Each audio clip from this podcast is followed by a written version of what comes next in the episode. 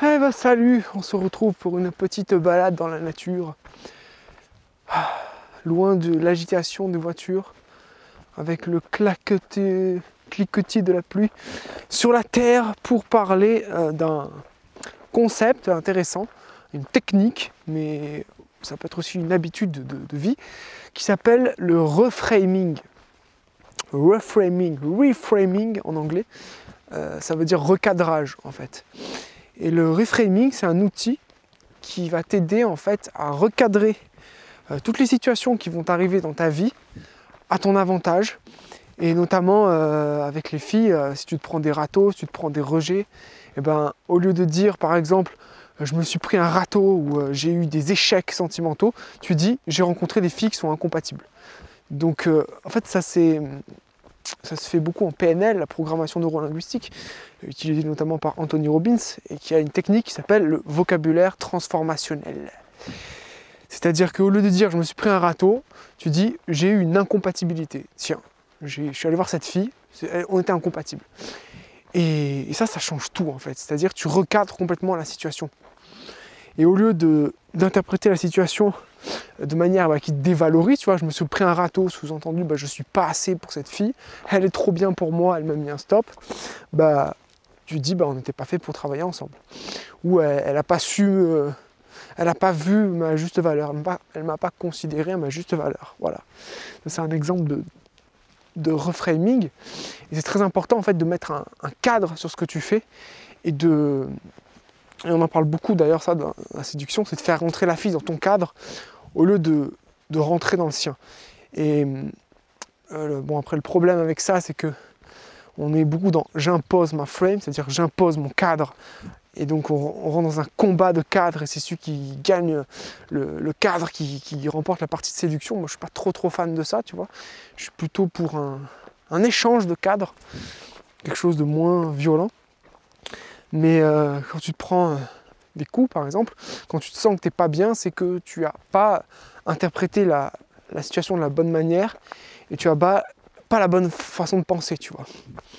Euh, un autre exemple que je peux donner à travers le, bah, reframing, c'est tout simplement quand j'étais... tu vois, je faisais des sessions de drague, mais il y a un truc qui m'allait pas parce que mon cerveau, il est, voilà, suite à certains traumatismes et blocages, il n'est pas forcément prêt tout de suite à avoir une relation de couple avec une fille ou une relation tout court. Tu vois, il y a un peu des peurs de ne plus être moi-même, peur d'être déstabilisé émotionnellement. Et donc si je dis à mon cerveau, bah allez, on va rencontrer des filles et on va faire une session de rencontre, bah, tout de suite, il va associer euh, le fait de rencontrer des filles à toutes les expériences négatives que, que lui, il a vécues, tu vois, dans le passé. Alors que c'est pas forcément ça. Donc euh, je me suis rendu compte que je m'auto-sabotais beaucoup à cause de ça. Donc il fallait que je trouve une technique en fait pour, euh, pour pousser mon cerveau à continuer. Et je lui ai dit, écoute, on va pas euh, en ville et faire une session pour trouver la femme de nos rêves, pas pour coucher avec une fille, même pas pour faire des rencontres. On y va pour s'entraîner à quand je ferai des voyages. Parce que voilà, mon cerveau, le voyage, il adore ça. Et euh, j'associe beaucoup la séduction au voyage, tu vois, aux aventures sans lendemain. Et, en voyage, en fait, c'est l'aventure sans lendemain, c'est un peu la norme, tu vois. Donc t'as pas cette pression dès que tu rencontres une fille, ouais, il faut que ce soit la femme de ma vie. Et es moins, les gens sont plus détachés en voyage. Donc c'est bah, pour ça que c'est pour moi la meilleure, meilleure euh, façon de commencer les, relations, c'est le, voyage, tu vois, de commencer à rencontrer, à découvrir c'est un cadre idéal pour ça. Et donc quand je reframe la situation, au lieu de dire je vais rencontrer la femme de mes rêves, je dis je vais m'entraîner à rencontrer la femme de mes rêves plus tard, ou je vais m'entraîner à faire des rencontres pour mes futurs voyages, tu vois tu as une forme de procrastination intelligente où ton cerveau, bah, il accepte parce que voilà, c'est juste de l'entraînement, c'est du fun et ça va. Et quand tu es dans ce cadre et ce contexte bah, d'entraînement et de fun, bah, tu as un peu rien à foutre qu'une fille euh, ne soit pas réceptive à tes avances parce que finalement vous êtes incompatibles et puis voilà. Et donc ça te permet de garder ce, détachement parce que de toute façon c'est juste un entraînement et, et, même si euh, en apparence euh, on dirait que ça foire, bah, en fait non parce que je continue sur, sur ma lancée quoi. Donc voilà la, puissance en fait du, reframing. Alors c'est vrai que ça demande un peu d'entraînement, que c'est pas toujours facile de le faire parce que des fois tu as une charge négative qui est tellement forte que tu vas avoir du mal à, reframer juste avec des mots, tu vois. On dit souvent que les, pensées créent les émotions, créent les actions, créent les résultats. Et en fait, c'est plutôt les émotions qui créent les pensées. Hein. Donc euh, les actions que tu dois faire, donc l'idéal en fait, c'est de faire des actions qui te font te sentir bien. Et quand tu te sens bien, tu auras les, actions justes au final. Donc le reframing, voilà, c'est un outil qui, peut t'aider à réinterpréter toutes les situations à ton avantage. Parce que souvent, on, a tendance à jouer à, un jeu, tu vois, le jeu de la vie, mais on joue avec les règles des autres, c'est-à-dire les règles qui nous désavantagent, avec les règles qu'ont mis par exemple les élites de la société en place, c'est-à-dire euh, bah, tu as un CDI jusqu'à la fin de ta vie, boulot, retraite, mariage, mais tout ça, tu vois, c'est des règles que déjà on n'a même pas choisies.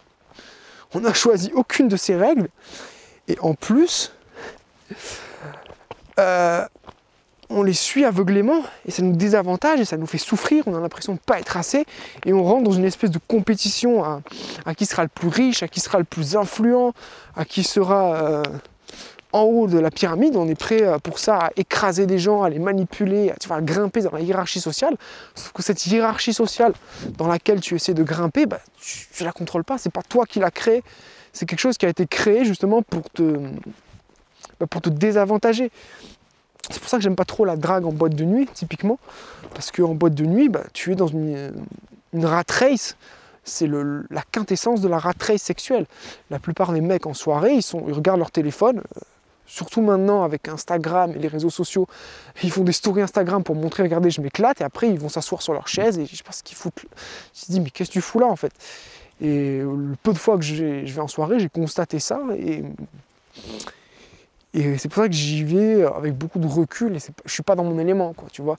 Je peux euh, activer un plan de survie où je vais un peu m'amuser, tu vois, aller, euh, je vais aller aborder deux, trois groupes de filles pour m'entraîner, mais c'est pas là où je vais être le meilleur parce que l'attention des filles, elle va tout de suite être. Euh, elle est très fragile, tu vois. Moi, j'aime bien les conversations profondes, tout ça. J'aime bien parler, en fait. Mais en boîte de nuit, tu peux pas parler. Tu dois jouer avec ton corps, avec ton machin, et c'est on va dire, superficiel, entre guillemets. Donc il y en a qui aiment bien ça, tu vois. Ils sont passionnés par la danse, par... moi, moi c'est pas mon truc. C'est pas ce genre d'endroit. Et donc, euh, quand j'y vais, bah, je reframe le truc. Tu vois euh, C'est très important de, de jouer, en fait, un jeu qui t'avantage. Ça, c'est une clé importante pour la confiance en soi. C'est au lieu de jouer avec les règles des autres qui des avantages, c'est tu te demandes quels sont toi tes points forts et tu vas jouer sur ces points forts, tu vois. Si ton point fort c'est d'être euh, tout seul dans ta... et de créer, bah, tu vas utiliser euh, ta règle du jeu. Une journée réussie pour toi, ça va être une journée où tu as créé quelque chose. En tout cas, c'est mon cas. Où, euh, tu vois, toi, d'évoluer sur le terrain où tu es le meilleur. Tu vois, un poisson, il va évoluer dans l'eau. tu as les poissons de mer et tu as les poissons de rivière. C'est leur environnement et leur ADN en fait a été conçu pour ça. Et toi en tant que séducteur, même en tant qu'être humain, ben, c'est pareil, tu as un ADN, tu as un environnement où tu es en avantage et donc fais en sorte de te fixer des règles du jeu qui te mettent à ton avantage.